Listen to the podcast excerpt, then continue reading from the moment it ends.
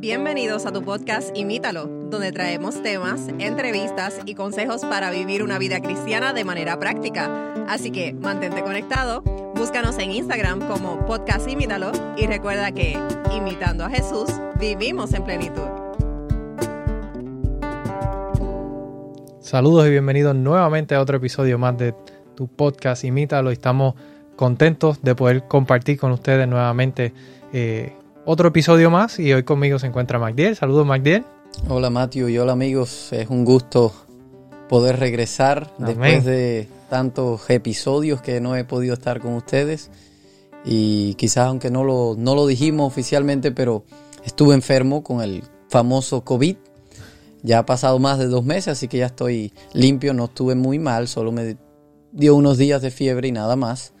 Ah, pero gracias a Dios ya estoy de regreso y me siento feliz de poder, extrañaba Matthew de verdad estar con ustedes aquí, poder grabar. Pero estuve escuchando los podcasts y han estado muy buenos. Amén, amén. Estamos nosotros más contentos de que tú estés con nosotros. Eh, hacía falta eh, la, dinámica. Yo pienso que cuando no está Kaylin o no estás tú, cuando no estamos los tres se siente diferente. Hoy no está Kaylin con nosotros, así que va a ser un poquito diferente, pero estamos contentos, Magdiel, de que puedas estar eh, con nosotros y especialmente por la temática que vamos a estar tocando hoy que yo creo que es una temática importante. Quizás hemos tocado algunos aspectos de, de estos eh, episodios anteriores, pero hoy queremos adentrarnos un poquito más y hablar acerca de la libertad sobre el pecado. Y a veces nos sentimos, eh, cuando pensamos en, libertad o liberación por el pecado, nos viene a la mente rápido los pecados más grandes, o la drogadicción, o, o el adulterio, o pecados, ¿verdad?, que, catalogamos nosotros como más grandes.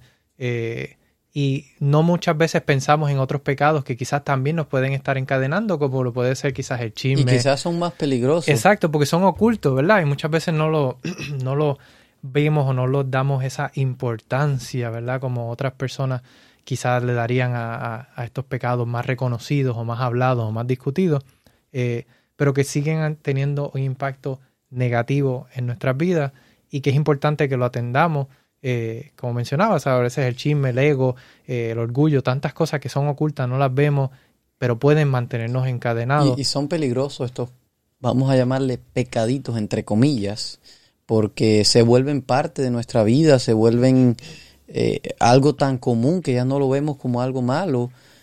Sin embargo, están afectando nuestra relación con Dios, están afectando nuestra experiencia cristiana y no, no podemos disfrutar de eso. Claro, y no hay un pecado, quizás. Pecado es pecado, no importa, ¿verdad? No hay, tamaño. no, hay, tamaño, sigue siendo un pecado. Pero entonces, ¿cómo podemos eh, tener victoria o ser victoriosos sobre, sobre el pecado? ¿Qué tú crees, Mateo? Sí, eh, ese es el tema que vamos a estar cubriendo. Se va, se va prácticamente a, responder a lo largo del estudio. Pero, Mateo, muchas veces en nuestras iglesias eh, hay muchas personas que son sinceras y, y escuchamos, y yo que quizás vengo de una familia pastoral, he escuchado de casos de personas y, a nosotros mismos nos pasa que somos sinceros, queremos, queremos serle fiel a Dios, sin embargo, a veces caemos en pecado y, a veces las personas no podemos salir de ese pecado, aunque queremos salir del pecado, pero hay algo que nos mantiene enredado a ese pecado y no saben muchas veces cómo salir del pecado. Y eso es lo que vamos a estar hablando hoy, y es que la iglesia sí es un, hospital de enfermos, lo hemos dicho en otras ocasiones, pero cuando venimos a este hospital, Dios no quiere dejarte enfermo, Dios quiere curar tu enfermedad. Así que podemos venir a Dios como sea que estemos, no importa cuál sea la condición, pero Dios no nos va eh, a dejar así porque Dios sabe lo que nos hace el pecado y eso me lleva quizás a la pregunta, ¿a quién le hace daño el pecado? Cuando nosotros pecamos, ¿a quién le estoy haciendo daño yo? Fíjate que yo pienso que hay, personas que quizás tienen el, la idea de que al pecar eh, estoy haciéndole daño a Dios.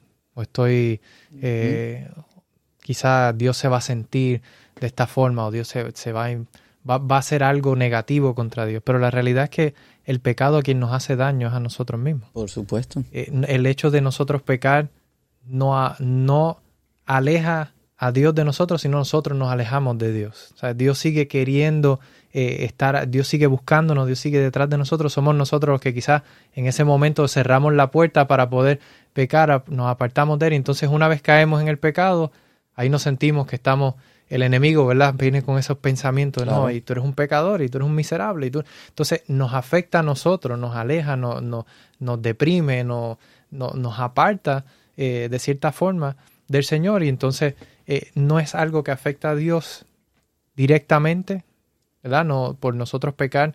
Eh, no, o sea, no afecta a Dios, sino a quien nos afecta es a, nosotros. Sí, es como que eh, el pecado no ofende a Dios como tal, tampoco le agrada el pecado, pero Dios no nos quiere que nosotros estemos en pecado porque Él ve que nos está haciendo daño y no solo desde el punto de vista que va a afectar la relación con Él, sino de que nos va a traer consecuencias negativas en nuestra vida. Si yo soy una persona, vamos a decir, tú mencionabas chismoso, pues me va a traer enemistad con las personas, me va a traer conflictos, me no va a traer hay una verdadera felicidad en, una persona que es chismosa porque no nadie nadie nadie es bueno, todo nadie te va a creer. Exacto, así que no hay Dios felicidad. Ve, Dios ve eso que eso y como Dios nos ama tanto, él ve él ve eso y él nos ama tanto y él ve cuánto daño nos está haciendo el pecado, cuánto nos está afectando y por amor que nos tiene a nosotros él dice, "Yo no quiero que tú estés en eso. Yo quiero perdonarte, yo quiero darte el perdón, yo quiero que tú salgas, pero no es por un mero hecho de que Dios, oh, yo, no, no peques porque, porque yo te di una ley y tienes que guardarla a la perfección, no, es porque Él ve y por amor a nosotros Él ve cuánto daño nos está haciendo el pecado. Eso es así, y, es, es, importante resaltar eso porque Dios desea para nosotros lo mejor, desea la felicidad, desea que vivamos en armonía, de que podamos eh, morar, ¿verdad? Nosotros entre nosotros siendo felices y con Él en armonía. Y es precisamente por eso que Él no quiere que estemos en pecado y que quizás nos dejó eh, sus mandamientos y otras eh, recomendaciones en su palabra para que podamos vivir una vida plena y no tengamos que vivir las consecuencias de eh, adulteré o, soy un chismoso o soy un orgulloso o estoy haciendo esto, sino que podamos vivir una vida plena. En y el, adulterio mismo que tú mencionabas, es un, muchas veces se ve el adulterio y, y, a veces en la iglesia somos bien duros en la forma como nosotros tratamos con él. Sin lugar a dudas es un pecado el adulterio, pero cómo tratamos con, la persona que ha fallado. Y, y la verdad pudiéramos hacerle la pregunta a una persona después que ha cometido o ese pecado o cualquier otro, ¿te trajo felicidad? ¿Te sentiste pleno después que ya cometiste el pecado? Y se van a dar cuenta que, que es un vacío, que no llena ese espacio y que no fue algo que en realidad trajo ningún beneficio. Por eso, sin embargo, sí trajo malas consecuencias para la familia, para los hijos, para él mismo, para la otra persona. Es decir, que destruye todo. El pecado viene a destruir. El pecado deja heridas que mucho, muchas veces tardan muchos años en sanarse. Eso así. Bueno, vemos quizás la... Hablamos ahora de las consecuencias y de lo la infelicidad que trae y lo negativo al pecado, pero entonces ¿cómo lo solucionamos? ¿Cuál es, cuál es la solución entonces para, para el pecado? Bueno, para mí la solución al pecado, y, Matthew, yo te contaba, cuando hice este, cuando estaba estudiando el tema, quizás hice una lista de pasos para, y ya habíamos hablado quizás de eso, me di cuenta en el, en el episodio de cómo vencer la tentación, quizás eran unos pasos muy parecidos me di cuenta que quizás no estaba siendo sincero conmigo mismo. Y le oré a Dios y le pedí que me mostrara. Y la respuesta es más sencilla de lo que nosotros imaginamos. Y es pedir perdón. Confesarle a Dios nuestro pecado. Dios está ansioso, deseoso, tiene tanto deseo de perdonarnos que eso es lo único que tenemos que hacer para vencer pecados que quizás me están teniendo amarrados, pecados que, que he arrastrado por tantos años y ya me he acostumbrado a vivir con ese pecado para ser libres sobre ese pecado, lo único que tenemos que hacer es pedirle perdón a Dios y Dios nos va a dar el perdón. Suena sencillo, ¿verdad? Pero en realidad la cosa es un poco más complicada que eso, porque estoy seguro que ahora mismo en la mente de muchos de los que nos están oyendo están pensando, sí, pero ya yo he pedido perdón a Dios. Quizás hasta ya yo he confesado mi pecado, sin embargo, sigo teniendo esa, esa inclinación. Eh, o, esa inclinación a volverlo a hacer, o incluso sigo teniendo todavía esa culpa, no me siento, no me siento perdonado. Y eso, Matthew, después de yo haberlo estudiado y haber analizado, la, conclusión es que llego es que hay dos tipos, vamos a decir, o no hay dos tipos, pero bueno, a veces nosotros pedimos por un perdón legal a Dios o a, o a Jesús, pedimos que nos perdone de forma legal. ¿Y a qué me refiero con esto de forma legal? Hay un ejemplo, tú contabas hace un tiempo que te paró un policía, ¿verdad? Te paró el policía, ni me acuerdo por qué fue, no tienes que decirlo. Pero te paró y tú dices que el policía no te dio el ticket, es decir, te perdonó, ¿verdad? ¿Qué tipo de perdón tú crees que te dio el policía? Fue un perdón legal, fue un perdón en el que él, él te dijo, ok, tú hiciste algo, yo te perdono, te voy a dejar ir, está bien. Pero ese no es el perdón que nos quiere dar Jesús. Jesús quiere darte un perdón relacional. Y entonces ahora, ¿qué es un perdón relacional? Pues si seguimos con este mismo ejemplo del policía, vamos a pensar que Jesús fuera ese policía que nos para por el ticket. Eh, Jesús dice, sí, ok, yo te voy a perdonar, pero yo me voy a montar contigo en el carro. Yo quiero ir contigo de ahora en adelante en tu vida. Es decir, que muchas veces nosotros nos arrodillamos, pedimos perdón por el acto pecaminoso. Y voy a aclarar, por el acto pecaminoso, porque más adelante vamos a ver eh, un poquito más de esto. Pedimos perdón por el acto, a veces porque nos sentimos culpables o tenemos miedo de las consecuencias, por la razón que sea, o muchas veces sí somos sinceros en que no queremos ofender a Dios y, ahí volvemos al punto que no estamos ofendiendo a Dios, sino que nos estamos destruyendo nosotros mismos. Y por esa razón de que no querer ofender a Dios, muchas veces entonces queremos ir y pedirle perdón, pero nos arrodillamos, pedimos perdón y ahí dejamos a Jesús o ahí dejamos a Dios, ahí acaba todo. Y yo creo que trae un punto interesante porque a veces lo que estás diciendo es básicamente no tengo el deseo genuino de, cambiar, simplemente quiero pedir perdón para no sentirme culpable, ¿verdad? Pidiendo e, ese perdón legal para no, no sentir esa culpa, pero no tengo quizás un sentir de arrepentimiento. Y yo creo que hay un punto importante ahí porque el arrepentimiento tampoco nace de nosotros. Tampoco, ¿no? Entonces quizás los que nos escuchan dicen, ay, pero pero yo no estoy haciendo nada malo o, no siento el deseo de pedir perdón o quizás ah, eh, eh, tengo un odio por una persona que, que, le ha causado tanto daño a mi familia o quizás eh, quitó la vida o privó de la vida a algún familiar o hizo algún daño grande significativo y yo no yo siento odio por esa persona y no, no siento el deseo de perdonarlo lo que siento es el deseo de, de si lo tengo enfrente quizás quitarle la vida entonces ¿cómo puedo yo hacer en una situación como esa? yo creo que entonces tenemos que empezar a orar para que el Señor ponga en nosotros ese deseo de arrepentimiento para que entonces podamos orar por arrepentimiento, con arrepentimiento genuino, porque yo puedo orar y pedir perdón y no sentirme arrepentido. Quizás lo estoy haciendo por cumplir, porque la para callar mi conciencia, pero no estoy teniendo un arrepentimiento genuino. Y yo creo que eso también lo pone Dios en nuestros corazones. No es algo que nace, porque dice Dios pone el querer como el hacer por su buena voluntad. De nosotros. también, también hay un versículo que dice que el Espíritu Santo es quien nos va a convencer de, del, para que, del pecado para que vayamos a arrepentirnos. Así que es Dios quien hace el, la obra. Y muchas veces también eh, nosotros que pedimos perdón solamente porque estamos arrepentidos quizás de un acto pero quizás no estamos viendo. Y esto me lleva a pensar en, el momento en el que Jesús, el, en el que Pedro se estaba hundiendo cuando sale de la barca y Jesús extiende la mano y lo saca y, le, y Jesús le dice, Pedro, ¿por qué dudaste? Es decir, Jesús no va al acto en sí de hundirse, sino Jesús va a por, a por la qué la razón. Es decir, cometiste adulterio. Bueno, ¿por qué cometiste adulterio? Estás en el pecado de la pornografía por qué razón estás en el pecado de la pornografía, qué cosas te fueron llevando a ese punto. Yo creo que muchas veces esto son consecuencias del de verdadero pecado. si lo vemos de un punto de vista de negocio, de empresa, ¿verdad? Muchas veces vemos, ah, las ventas están bajando, pero ese no es quizás el problema. Hay que analizar la raíz del problema. ¿Cuál es la raíz del problema? Ah, pues mira, quizás no tenemos un buen servicio al cliente y eso es lo que hay que mejorar. Y entonces, en, el pecado ocurre lo mismo. Quizás...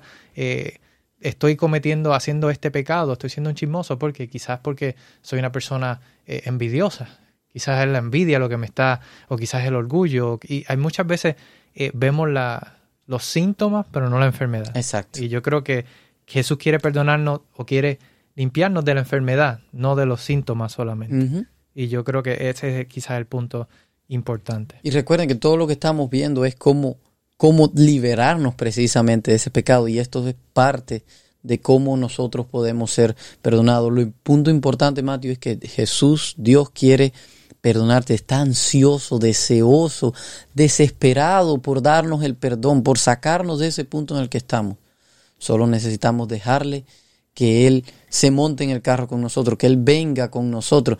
Y hay una historia que contó eh, el pastor Alejandro Morgado en uno de los episodios de una persona que invitó a Jesús a andar en su carro. Bueno, nosotros necesitamos invitar a Jesús en nuestro, en nuestro carro de nuestra vida y dejarle que Él sea quien tenga el control. Y así es como el perdón va a ser un perdón relacional. No es solo, no solo el acto, sino que venga ese perdón que viene incluido con Jesús y, y teniendo a Jesús en nuestras vidas como nosotros vamos a poder obtener eh, victoria con el pecado. Pero muchas veces esto no pasa por muchas razones, Matthew. ¿Cómo tú crees que a veces nosotros tratamos de tapar o cómo tratamos de solucionar muchas veces el pecado, que esto es lo que está haciendo que volvamos a caer en esos mismos pecados. Y, y hay la importancia de que tengamos esa relación para que el Señor sea quien, quien transforme, cambie y elimine ese pecado, porque cuando nosotros tratamos de solucionarlo por nosotros mismos, eh, volvemos a caer. Lo dañamos más, lo, volvemos a, dañar. Entonces, como si pensamos, por ejemplo, el pecado inicial. ¿Cómo reaccionaron Adán y Eva? Bueno, intentaron cubrir su falta con hojas.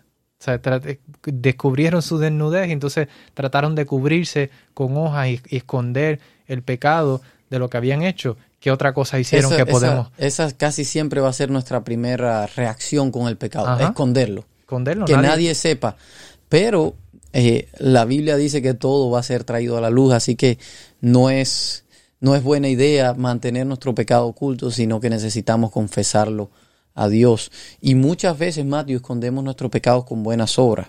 Son, a veces vamos a la iglesia y allí en la iglesia queremos hacer y queremos competir con cosas buenas con los demás personas para ver quién es mejor, con cargos, con esto, con aquello. Y el que entonces ha pecado lo criticamos para que, para que entonces el mío no se vea, quede escondido. O quizás para sentirnos menos culpables de, lo, de la culpa que llevamos. Y también yo creo que otro, otro aspecto de, de lo que podemos ver con Adán y Eva es que no solamente tratamos de cubrir nuestro pecado, pero también señalamos a otro de su falta, que es lo que estás hablando ahora, competimos. Precisamente Adán y Eva lo que hicieron fue, cuando Dios le preguntó a, Adán, no, pues la mujer. fue la mujer y la mujer no, fue la serpiente. Entonces, e, e, es consecuencia de cuando nosotros tratamos de solucionar. Y otra cosa que quizás tratamos de hacer, y esto se ve mucho en nuestra iglesia, y si somos sinceros con nosotros mismos, pensamos en, cuando hemos cometido pecado, quizás nos damos cuenta que hemos tratado de minimizarlo, quitarle importancia a lo que hemos hecho. No, pero no es tan malo. Eh, tú sabes, oh no, quizás yo estaba fantaseando con, con otra mujer, ah, pero eso no es tan malo porque yo no me acosté con ella. Claro. Ah, pero la Biblia dice, adulteraste ya, si ya lo pensaste, ya, ya cometiste el acto de adulterio. Así que eh, quizás nosotros como humanos pecadores tratamos de minimizar nuestro mal y decir, no, pero eso no es tan malo. O aquel lo dice, me ha pasado quizás que, que con, con, mi hijo dice, ah, saqué, digamos, una C en un examen, pero todos los demás se colgaron. Entonces, pues es como que estamos minimizando nuestro impacto porque, ah, porque aquel lo hizo peor o porque aquel. Entonces, yo creo que es parte de nuestra naturaleza. Y a veces vienen personas a la iglesia así y bueno, así, así, así yo nací, así yo soy. O es parte de mi cultura. Dios, Dios, Dios es amor, Dios me, Dios me perdona. Y, bueno, pero Dios te perdona, sí, pero Dios no te va a dejar en la condición de pecado por lo mismo, porque te ama y ve el daño que te está haciendo el pecado. Y para reforzar quizás, Matthew, todo lo que, lo que hemos venido diciendo con la Biblia, hay, hay, hay una historia bíblica y uno de mis personajes favoritos es David. Y David escribió un salmo que habla del perdón y es el Salmo 32. Y quisiera extraer alguna, algunas, algunos detalles en el tiempo que nos queda sobre esta historia porque está bien interesante. Y David comienza diciendo, Bienaventurado aquel cuya transgresión ha sido perdonada y cubierto su pecado. Bienaventurado el hombre a quien Jehová no culpa de iniquidad y cuyo espíritu no hay engaño. Y aquí lo primero que a mí me llama la atención es la palabra bienaventurado. Quizás algunos no la han escuchado antes. Eh, ¿Le puedes decir, Mateo, qué significa bienaventurado? como dichoso o alegre o son personas que quizás otra versión dice, oh, qué alegría para aquellos quienes se les perdona la desobediencia. Así que es con un gozo, una alegría, es una decir, que los que saben la historia de David saben que David adulteró, mintió, incluso hasta asesinó. ¿Cuántas cosas? Sin embargo, David está, aparece aquí escribiendo cuando ya experimentó esa felicidad. Y por eso él dice, cuán feliz es uno cuando ya es liberado de ese pecado, ya es liberado de esa culpa. Y me llama la atención que menciona tres palabras para pecado. Dice transgresión, pecado e iniquidad. Y esto, la razón por la que yo entiendo que lo menciona esas tres palabras, que pueden tener significados hoy en nuestro idioma muy parecidos, eh, es cubriendo todas las esferas del pecado, para que nosotros entendamos, porque a veces decimos que Dios perdona, pero no entendemos que Dios es perdonador. Es decir, a veces decimos, Dios, me, Dios ama, pero no entendemos que Dios es amor. O sea, no puede dejar de ser amor, no puede dejar de perdonar. No hay nada, no hay ningún pecado que Él no pueda perdonar. Y Él quiere perdonarlo. El versículo sigue diciendo, mientras callé, envejecieron mis huesos, en mi gemir todo el día, porque de día y de noche se agravó tu mano sobre mí. El versículo 3. Y aquí me llama mucho la atención Mateo que dice, mientras callé. ¿Y qué, es lo que mencionamos que era el, problema, eh, el número uno por la que, que, tratábamos de resolverlo? Es escondiéndolo, escondiéndolo, tapándolo. Y dice David que mientras se cayó, se envejecieron sus huesos. ¿Cómo dice tu versión? La versión Nueva Traducción Viviente dice, mientras me negué a confesar mi pecado. ¿Pero qué dice que pasó con él? Mi cuerpo se consumió. Es que, es que la culpa consume, la verdad, la, nadie puede vivir con la culpa. Y es que eh, eh, es una realidad, Mateo. Cuando no confesamos nuestro pecado, no vamos a vivir en plenitud, no vamos a sentir esa felicidad. Necesitamos confesar el pecado para que podamos ser eh, perdonados y experimentar ese perdón relacional que Dios quiere darnos. Me llama mucho la atención del versículo 4 que dice, eh, porque de día y de noche se agravó sobre mí tu mano. Y este versículo me fue un poco difícil y decía, pero ¿cómo va a ser? O sea, eh, eh, el salmista está diciendo que Dios lo estaba como, no sé, así lo interpreto yo, como que Dios lo estaba aplastando. ¿Cómo dice ahí? Dice, de día y noche tu mano, tu mano de disciplina pesaba sobre mí. Es pesado, o sea, es como que Dios lo estaba aplastando por ese pecado. Y eso me hizo pensar que eso no va con el carácter de amor de Dios, ¿verdad? Si estamos diciendo que Dios lo que quiere es perdonarlo, que Dios estaba dispuesto a, perdonarlo y a sacarlo porque está viendo el daño que le hace. Y es que, Mateo, el pecado nos miente. Cuando estamos en una condición de pecado, nos hace ver realidades que en realidad no son nos hace tener una imagen distorsionada de quién es Dios. ¿Qué te hace pensar de Dios? Tú no puedes ir a Dios. Tú, mira lo que acabas de hacer. ese pecado, ¿cómo te va a perdonar Eso Dios? es demasiado grande. Hipócrita. Entonces, mientras más tiempo callamos el pecado, por eso dice de día y de noche, todo el tiempo, él siente que Dios lo está como persiguiendo con un látigo. Pero eso, eso no es una realidad. Y como aquí siempre hablamos de Jesús, como Jesús es nuestro ejemplo, Jesús también sintió eh, una mentira dicha por el pecado. Cuando Jesús estaba colgando de la cruz, él siente que su padre lo había abandonado y dice, Padre, ¿por qué me has abandonado? Pero nosotros sabemos que en realidad el Padre estaba ahí con Jesús. El Padre estaba dispuesto como está dispuesto hoy también para nosotros pero él sentía que se había hecho porque el pecado nos engaña. Y el pecado te va a decir cuando tú estés en pecado, ya tú lo has hecho demasiadas veces. Tú no sirves, Dios no, te puede perdonar. Eh, y yo creo que eso es algo importante porque a veces hay muchas personas que se limitan de venir a los pies de Jesús porque sienten que son demasiado pecadores. Han llegado demasiado lejos. No, Dios puede perdonar a aquella persona, pero a mí, no, no me puede perdonar a mí. Mira, yo hice esto, yo hice aquello, yo, yo hago esto, yo hago lo otro. Yo creo que es importante resaltar ese punto no importa qué tan grande sea tu pecado, Dios es mucho más grande. Y eso es un obstáculo que yo he escuchado también. A veces hablando las personas me han dicho, pero no, yo, yo sí, yo sí, yo siento, yo voy a ir a Dios en algún momento, pero ahora mismo no estoy listo. yo, yo estoy, yo ahora estoy muy mal, estoy mucho. Cuando yo deje la bebida, o cuando yo deje el cigarro, cuando yo deje esto, aquello, y no entendemos que Dios quiere que vengamos a Él tal y como estamos. Porque esa transformación no, se, no, va a ser de, no, no va a salir de nosotros, es Él el que la va a hacer en nosotros. Así que... Y, y va a ser algo tan natural que no, no va a ser forzado. Yo no voy a tener que estar eh, esforzándome yo porque Dios va a venir. Cuando yo experimento ese perdón por esos pecados, invito a Jesús a ser parte de mi vida y yo lo consulto y Él, y él está es parte de mis decisiones. Y uno, como decía esa historia del pastor, eso va a venir como resultado, ¿me entiendes? Amén. Eh, y eh, quiero terminar, Mateo, con el versículo 5. El versículo 5 dice, mi pecado te declaré y no encubrí mi iniquidad. Dije, confesaré mis transgresiones a Jehová y tú perdonaste la maldad de mi pecado.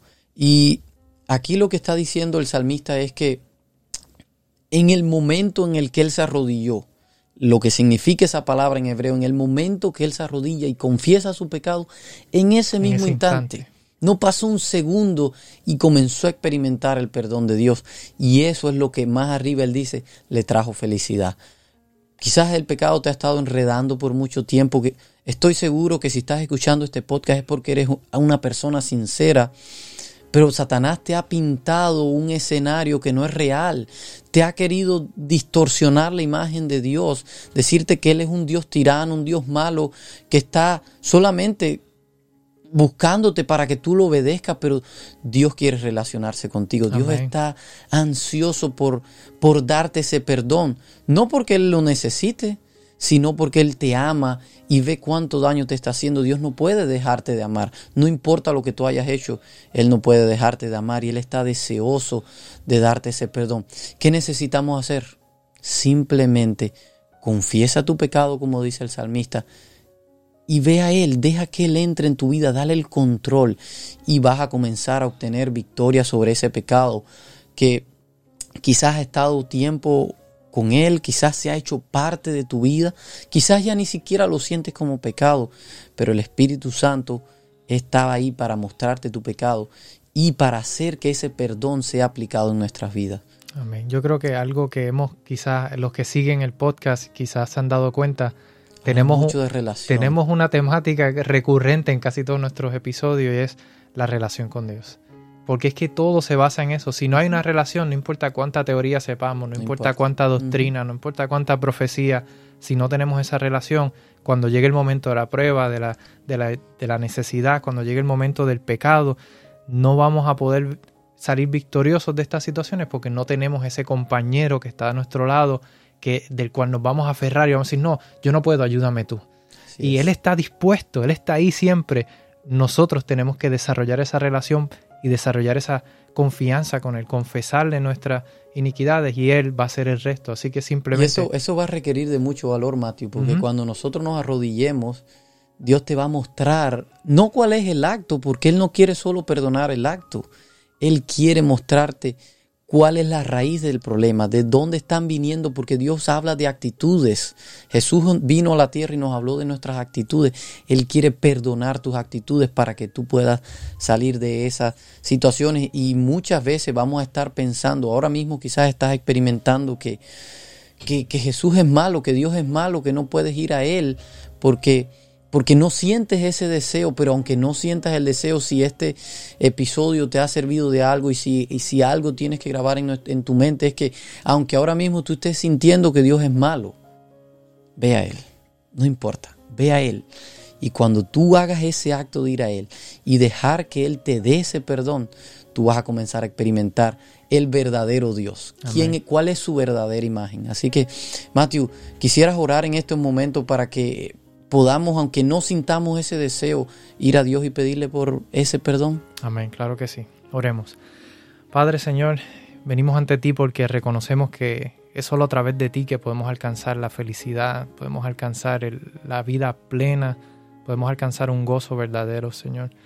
Eh, tenemos muchos pecados que tenemos ocultos y muchas veces no, no sentimos ese deseo de confesarlo, Señor toca nuestros corazones, ablanda nuestros corazones para que tengamos ese deseo genuino de buscarte, de, confesar nuestros pecados y de arrepentirnos de todo corazón, Señor. Danos la fuerza para, para hacerlo, para confesar nuestros pecados. Y una vez tú nos muestres, Señor, nuestras faltas, ayúdanos para ser humildes y dejarte que tú obres en nuestras vidas y cambies esas cosas que necesitan cambiar, que nos apartemos de las cosas que nos tenemos que apartar para poder vivir una vida en plenitud, en gozo, en alegría contigo, Señor.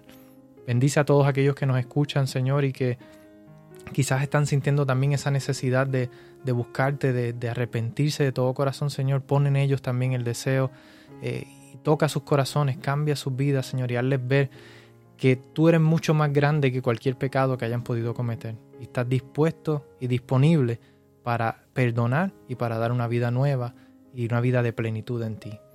Gracias, Padre, por esta oportunidad de compartir tu palabra. En el nombre de Jesús. Amén. Amén.